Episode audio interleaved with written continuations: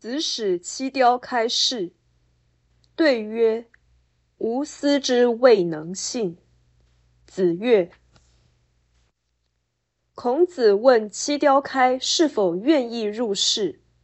七雕开回答：‘我对于政治实在不能相信。’孔子听了，颇感欣喜。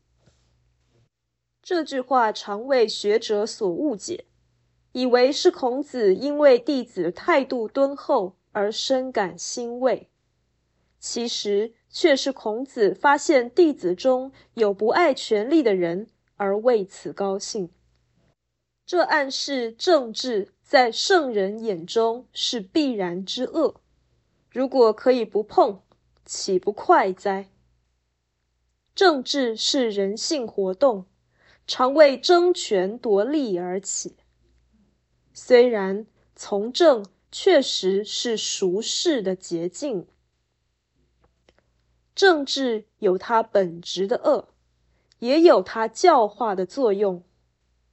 圣人关心政治，但未必想要做官。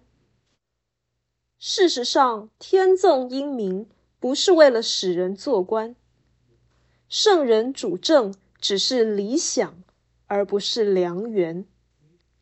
所以，孔子不以没有官做为义，但以传道为念。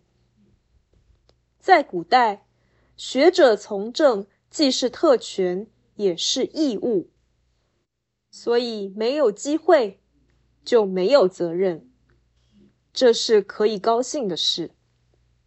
如果本性不适合官场，有志于学习而无心于做官。